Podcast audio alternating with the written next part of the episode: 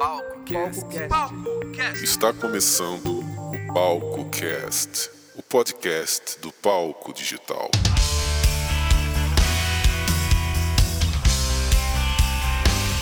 Olá, aqui é o Vinícius Soares e esse é o Palco Cast, edição número 4. O podcast inteiramente dedicado a você, músico independente desse Brasil e fora desse Brasil também.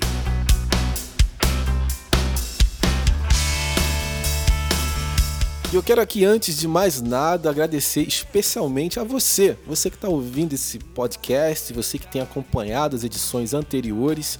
Meu muito obrigado. A gente já soma aí milhares de audições, milhares de downloads, sem contar os e-mails, enfim.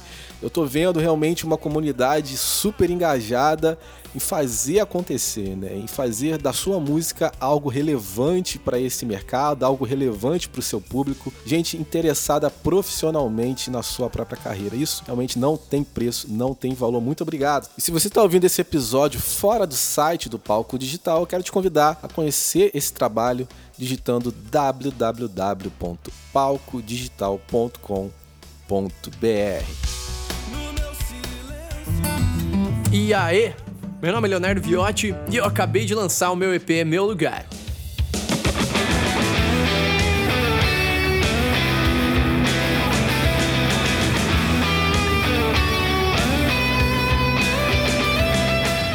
Queria agradecer a galera do Palco Digital porque eles estão colocando um conteúdo incrível aí na internet que ajuda a gente a perceber que ser músico, ser artista não é só cantar e tocar. Tem muita coisa aí por trás disso tudo e o Palco Digital tá me ajudando a, a ver isso aí com mais clareza, a ajudar a impulsionar minha carreira. Like a fire. I can heal it. Se você ainda não me conhece, você pode curtir meu som que está disponível tanto no YouTube quanto no Napster. E você também pode estar tá procurando por Leonardo Viotti lá no Facebook. Viotti tem dois T's, viu? V-I-O-T-T-I. Então espero vocês lá. Valeu, palco digital!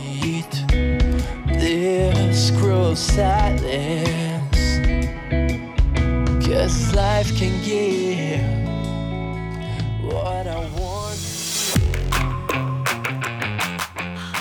No episódio de hoje, a gente vai falar com o Bruno Montalvão. O Bruno é um dos bookers mais respeitados do Brasil e como booker e tour manager também, ele é o responsável pela viabilização de inúmeras turnês de artistas independentes no Brasil e também de artistas internacionais. No Brasil, Bruno já trabalhou com bandas como Vanguard, Devotos e fora do Brasil inúmeras bandas. Vai ser bem interessante essa conversa, principalmente para você que está buscando posicionar a sua banda, a sua música nos circuitos de shows do Brasil. Mas antes eu vou abrir espaço aqui para o Fala Músico, quadro onde você pode vender o seu peixe, divulgar o seu trabalho, enfim, o seu espaço. Roda a vinheta.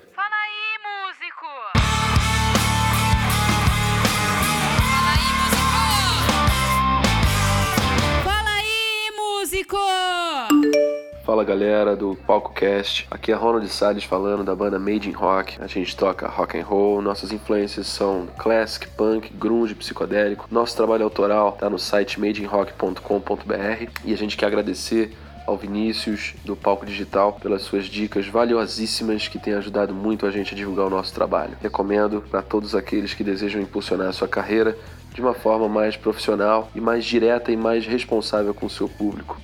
Salve, salve palco digital, salve, salve Vinícius. Quero dizer que eu acompanho vocês, uma pessoa como o Vinícius, abrindo a mente dos músicos iniciantes, principalmente. Parabéns. Eu venho aqui divulgar o meu Facebook. Eu tenho gravado um disco. O Facebook é Matheus Maza Oficial. E aí, beleza, galera do Palco Digital? Aqui quem fala é o Carinho da banda Limados de Suzano, São Paulo. A gente tem recentemente lançado o nosso álbum Sonho de Criança, que conta com um clipe já, tá em todas as redes sociais aí. Galera tem curtido bastante, cada vez aumentando mais é, a galera que tem acompanhado nosso trabalho e com certeza várias dicas muito importantes que a gente pegou com vocês aí do palco digital. Muito legal a iniciativa e como vocês têm trabalhado cada vez mais isso. Muito obrigado aí pela força, tamo juntasso, grande abraço a todos. Oi pessoal, sou Chico Lopes, sou vocalista da banda Roots. Mas antes de falar da minha banda, eu queria falar para vocês a respeito do palco digital. Eu conheci há mais ou menos um ano atrás o curso através do Facebook. Comprei o curso, comecei a estudar os módulos e a minha banda é mais recente, tem apenas cinco meses que a gente está na estrada e eu comecei a aplicar o conteúdo que o Vinícius ensina no curso. Posso garantir a vocês que faz toda a diferença. A gente está bem no começo, mas a gente está começando com uma base bem sólida e eu creio que vai fazer diferença para daqui um tempo. A gente já começou a tocar nas cidades da vizinhança, estamos frequentando os melhores barzinhos da região, levando o nosso som e tudo com as dicas que o Vinícius nos entrega no curso. Então, se eu puder recomendar, eu recomendo a vocês. Vale super a pena. O Vinícius sabe o que faz. E agora voltando para falar da minha banda, é uma banda de pop rock, MPB. A gente faz uma misturinha. A gente faz o nosso som, no nosso estilo. Se vocês puderem curtir nossa página, vai lá, facebook.com barra Banda Roots. Roots R-O-O-T-S. Valeu, um abraço!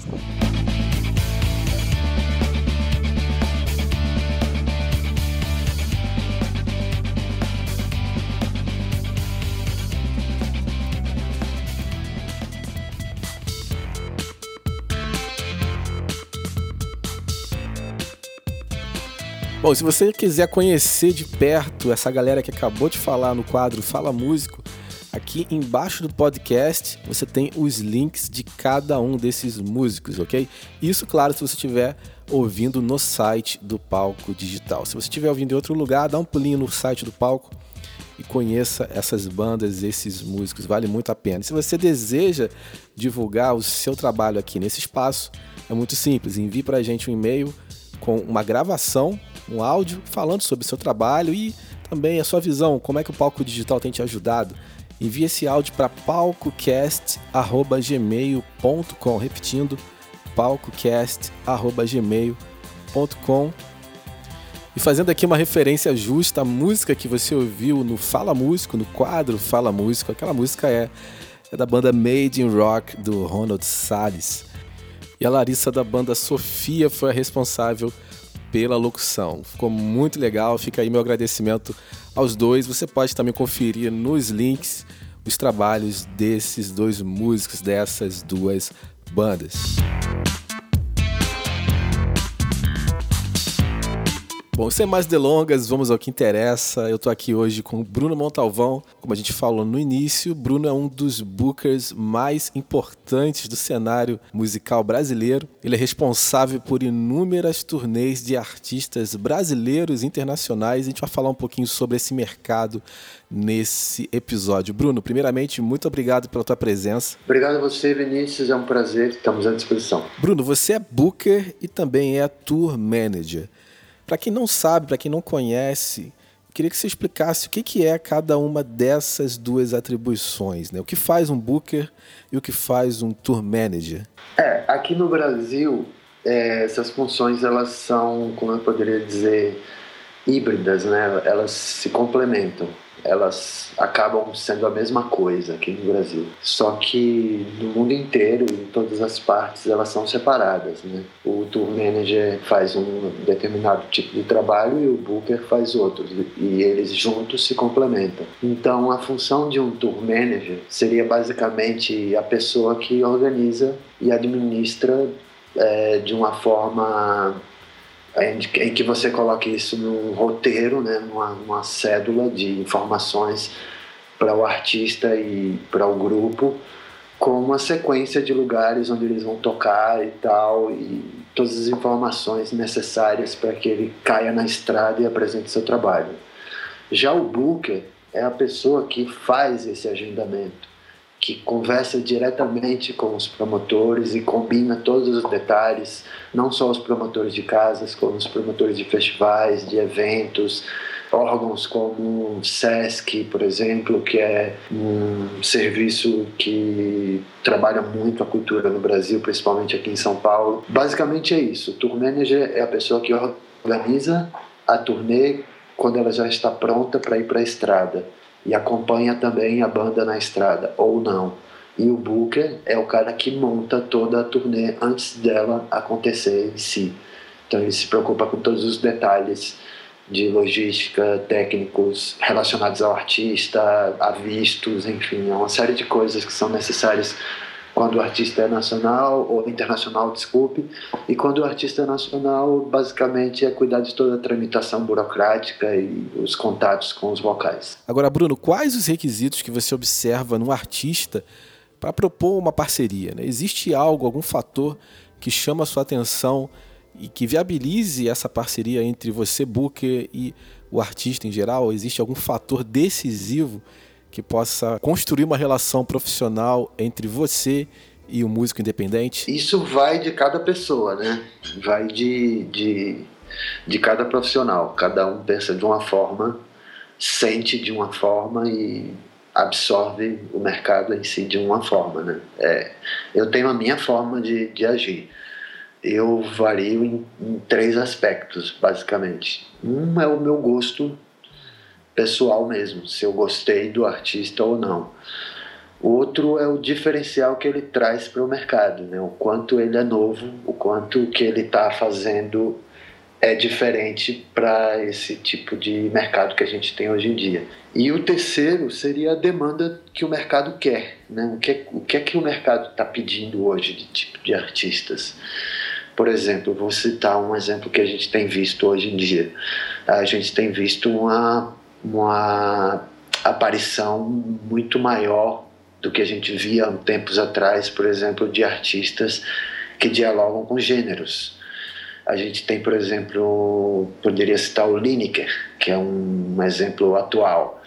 Ele é um cara que se apresenta travestido, passeia por diversos universos, né? Ele, ele tanto pega o universo LGBT, digamos assim, como pega o universo normal das pessoas e acaba criando um diferencial porque, é, como eu poder, poderia te dizer, ele acaba criando uma identidade própria. Então, basicamente o que a gente busca num artista novo para que ele se destaque é que ele tenha uma identidade própria já, que ele não copie é, escancaradamente ninguém, que ele crie uma personalidade própria dele, que ele saiba trabalhar essa personalidade para criar um nicho, um público, um interesse, criar um movimento em torno da carreira dele. Eu acho que basicamente essas três coisas. Agora, observado isso, Bruno, existe algum momento em que há aquela decisão realmente de que, poxa, eu vou investir nesse músico eu vou investir nessa parceria, eu vou investir nessa banda. Existe algo que catalise isso dentro do Booker? Vou te dar um exemplo. É, eu sou de Sergipe, eu morei oito anos no Rio, eu moro há 13 anos em São Paulo. Há 20 anos eu desenvolvo um trabalho somente vinculado com produção cultural e musical. E eu sempre busquei uma banda do meu estado, né, de onde eu nasci para que eu pudesse trabalhar. Durante muitos anos eu trabalhei com vários artistas lá de Sergipe e eu nunca tinha encontrado assim alguém que realmente me chamasse a atenção e se destacasse a ponto de eu querer fazer aquilo ali acontecer de uma forma completa.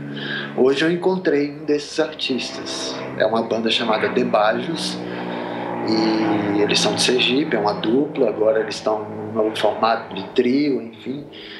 Mas é uma banda que Primeiro, é proativa, trabalha bastante por conta própria, nunca deixou de trabalhar, mesmo com booker ou sem booker, com tour manager ou sem tour manager. E isso é um tipo de coisa que me interessa, tipo, quando o artista ele sabe de forma própria gerenciar sua própria carreira, entendeu? Não depende especificamente de trabalho de terceiros. Então, dessa forma, a parceria fica mais completa, você consegue criar um diálogo maior, tanto com o artista quanto com o contratante, e você passa a acreditar mais no trabalho dele também, né? e a valorizar mais também. Então, geralmente, baseia-se mais numa troca do que numa num oferecimento de oportunidades, digamos assim. Então, o exemplo do Bajos é um exemplo claro disso, porque pô, eles nunca desistiram, e esse ano eles conseguiram tocar no Lollapalooza, foram convidados diretamente pelo próprio festival, sem selo, sem gravadora, sem o meu apoio, enfim. esse tipo de artista é o artista interessante. Agora, essa parceria, Bruno, ela acontece de que forma? Você proativamente procura, busca por artistas dentro da cena? Os artistas entram em contato com você? Como é que acontece essa conexão, né? De uma ponta você, booker, da outra ponta o artista. Como é que acontece esse encontro que vai finalizar nessa parceria? Né? Bom, é basicamente dessa forma que você falou. É, eu sou uma pessoa que observa muito, né? Eu fico o tempo inteiro pesquisando bandas daqui do Brasil, bandas de fora, estou sempre buscando coisas que são novas ou novidades para que a gente apresente para o mercado e basicamente eu gosto de coisas que são inéditas. Gosto de coisas que as pessoas ainda não viram né? E nisso assim o meu diálogo é basicamente em cima desse disso né? É, eu não, confesso que assim quando as pessoas entram em contato comigo, se eu não conhecer, eu tenho um pouco de reticência. Então eu vou pesquisar, eu vou buscar saber, mas eu não dou muitas respostas, porque eu sei como os músicos são ansiosos, né? Então eu prefiro não me me mostrar totalmente disponível no primeiro momento, mas também não fecho nenhuma porta. Gosto de deixar a coisa em aberto e com o tempo ir conversando, tentar ir num show, tentar visualizar o que é que esse cara está fazendo, o que é que ele está pretendendo, quais tipos de coisas ele está buscando, entendeu? Para ver se tem a ver com a minha ideologia também de trabalho e do que eu busco para o meu cast, né? Para o meu booking. Hoje em dia, é, eu basicamente procuro o artista quando ele me interessa. Eu não, não deixo muito que eles me procurem. Eu Geralmente eu gosto de ir no show, acabou o show, se eu gostei ou não, já vou falar com a pessoa e já dou minha opinião e já digo, olha, gostei, se você precisar de alguma coisa, algum tipo de ajuda no futuro, estou à disposição, vamos conversar e tal, mas quando entram em contato assim diretamente, eu confesso que eu tenho um pouquinho de reticência.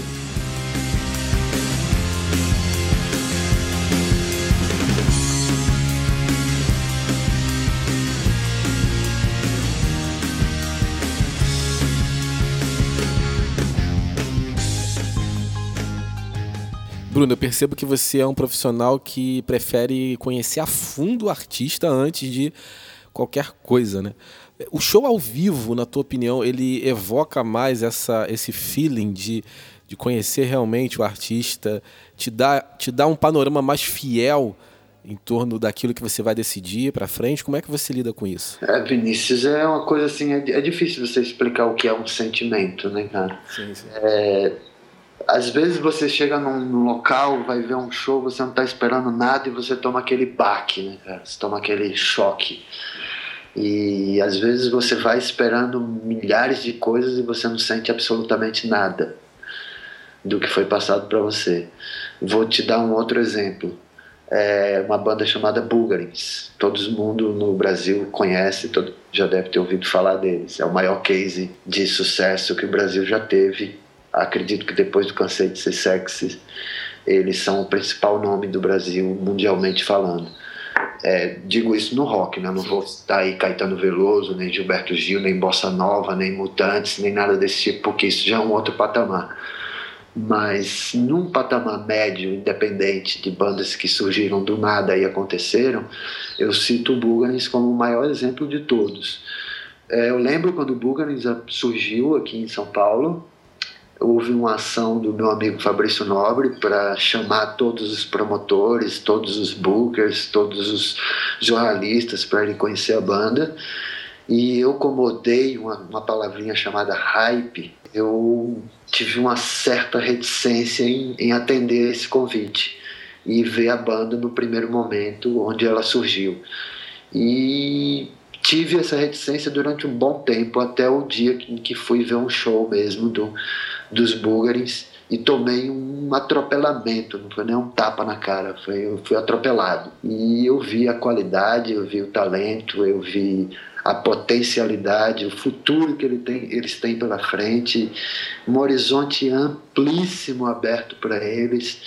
E eu, eu, eu, me arrependi muito de não ter ido antes vê-los, entendeu? Então, como eu estou fazendo essa analogia para explicar para você que há casos e casos. Uhum Existem momentos onde você está dentro de uma situação e ela acontece para você e você absorve ela. Existem momentos que você não percebe essa situação acontecer e você não consegue absorver ela. A função de um booker, de um tour manager, de um promotor cultural, o que quer que seja, é estar atento sempre ao mercado, às coisas que estão acontecendo. Então, depois que aconteceu esse advento comigo e alguns outros que aconteceram antes, eu confesso que eu fiquei um pouco mais atento às coisas que estavam acontecendo à minha volta para que me deixasse mais que esse tipo de detalhes passasse por mim, entendeu? Então é muito pessoal, né? Varia de pessoa para pessoa, né? É de pessoa para pessoa, é de sentimento para sentimento. Por exemplo, é a mesma coisa que eu dizer assim para você, ah, cara, eu, eu gosto muito de Mamonas Assassinas, mas eu odeio Figueiroas, entendeu? Sei lá, é, é de pessoa para pessoa, sabe? Sim. Então cada um sente de um jeito. Você também é responsável pela turnê de artistas internacionais. Existe alguma diferença, Bruno, entre artistas de fora do Brasil e o artista brasileiro em si? Você enxerga alguma particularidade entre um e outro ou não há isso? Basicamente não tem diferença muito grande não. A única diferença que eu vejo assim é na questão de exigências, né? Um artista quando ele é um artista internacional, o tipo de exigência dele é um pouco maior pela demanda, por ele nunca ter vindo ao país, principalmente, por ser um mercado novo, é, pela quantidade de gastos que você tem para fazer isso e principalmente aqui no Brasil, infelizmente, por toda a burocracia que você tem que transpor para poder colocar um projeto internacional na rua. É, tem coisas, por exemplo, que acontecem em termos burocráticos que não tem muita lógica. Por exemplo, eu trago um artista dar um exemplo, agora em maio a gente está trazendo um artista de Portland, Estados Unidos, chama The Helio Sequence. É uma banda que gravou o disco do Quarto Negro, que é uma das bandas da Balaclava que eu produzo aqui de São Paulo.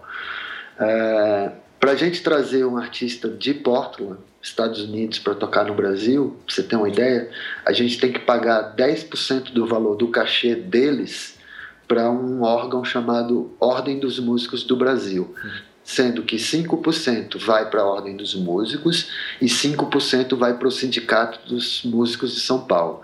Aí vem a minha pergunta. O artista é norte-americano, vinculado totalmente nos Estados Unidos. Ele vem para o Brasil e ele tem que pagar para tocar no Brasil, e ele tem que pagar para uma ordem dos músicos do Brasil, que não vai gerar absolutamente nada em troca para ele, nem para mim, nem para ninguém e ele tem que pagar um sindicato dos músicos de São Paulo para que ele tenha uma autorização para se apresentar. Eu não vejo lógica nisso.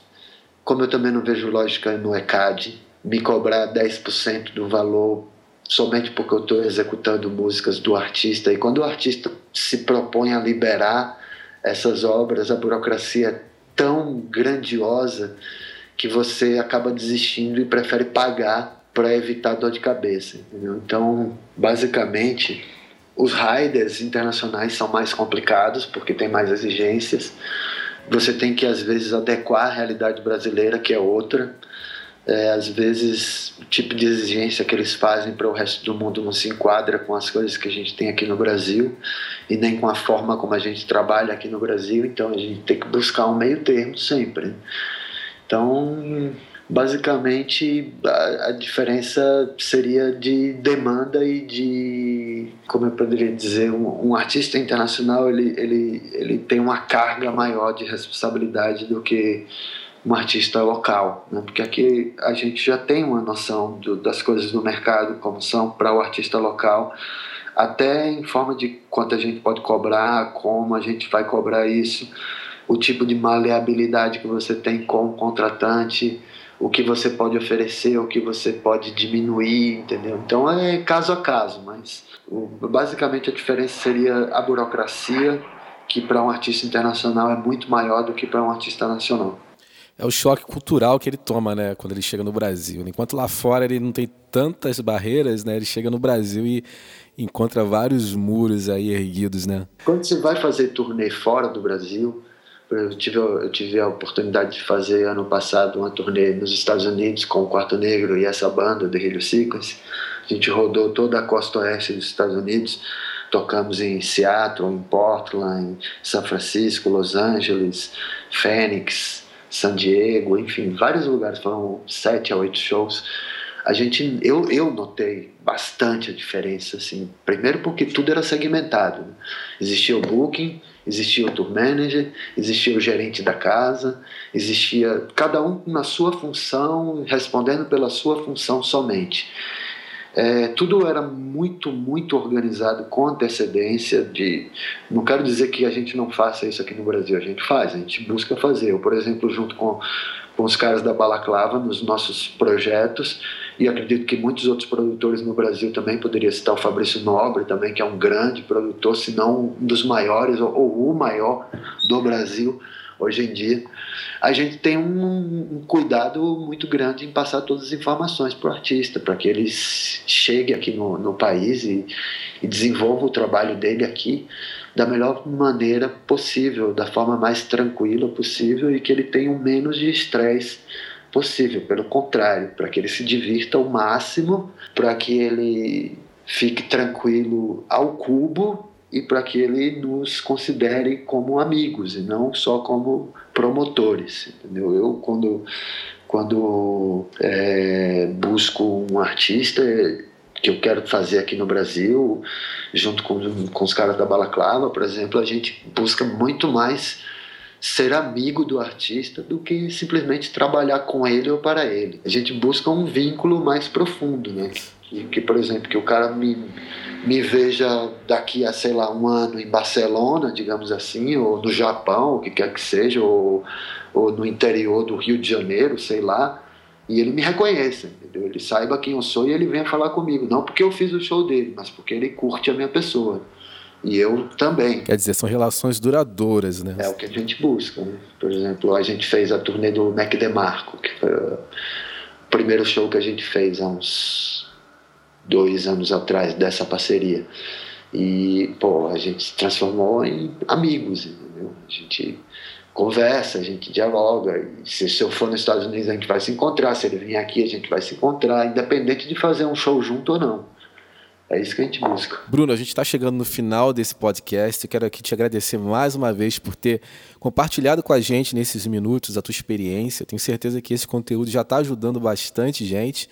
Eu queria deixar essa pergunta: que conselho você daria para esse músico, para esse artista independente que está trilhando a sua carreira hoje? Seja diferente, crie um diferencial. Não busque ser igual ao que já estão fazendo, nem, nem ir na onda de ninguém, nem surfar a mesma onda que alguém já está surfando lá na frente. Busque a sua própria onda com originalidade e o resto vem. Aqui embaixo desse podcast eu vou colocar a lista das bandas que a gente conversou aqui, Bruno. As que você trabalha, as que você citou como referência, para essa galera conhecer e seguir também o trabalho. Acho que vale muito a pena. Bruno, mais uma vez, muito obrigado. Vinícius, eu que agradeço. Um abraço para todos aí. Foi um prazer falar com vocês. Cara. E se você achou que esse episódio te ajudou, passa para frente clica aqui no botão para compartilhar, envia esse podcast para os seus amigos. Vamos ajudar a disseminar essa mensagem, vamos ajudar o mercado, vamos ajudar a cena. Quanto mais pessoas souberem como agir, como se posicionar, todo mundo ganha. Então faz isso, reparte com outras pessoas aquilo que você recebeu, ok? Muito obrigado a você que ficou com a gente até agora ouvindo esse episódio. Eu te vejo em breve numa próxima edição. Até mais, tchau, tchau.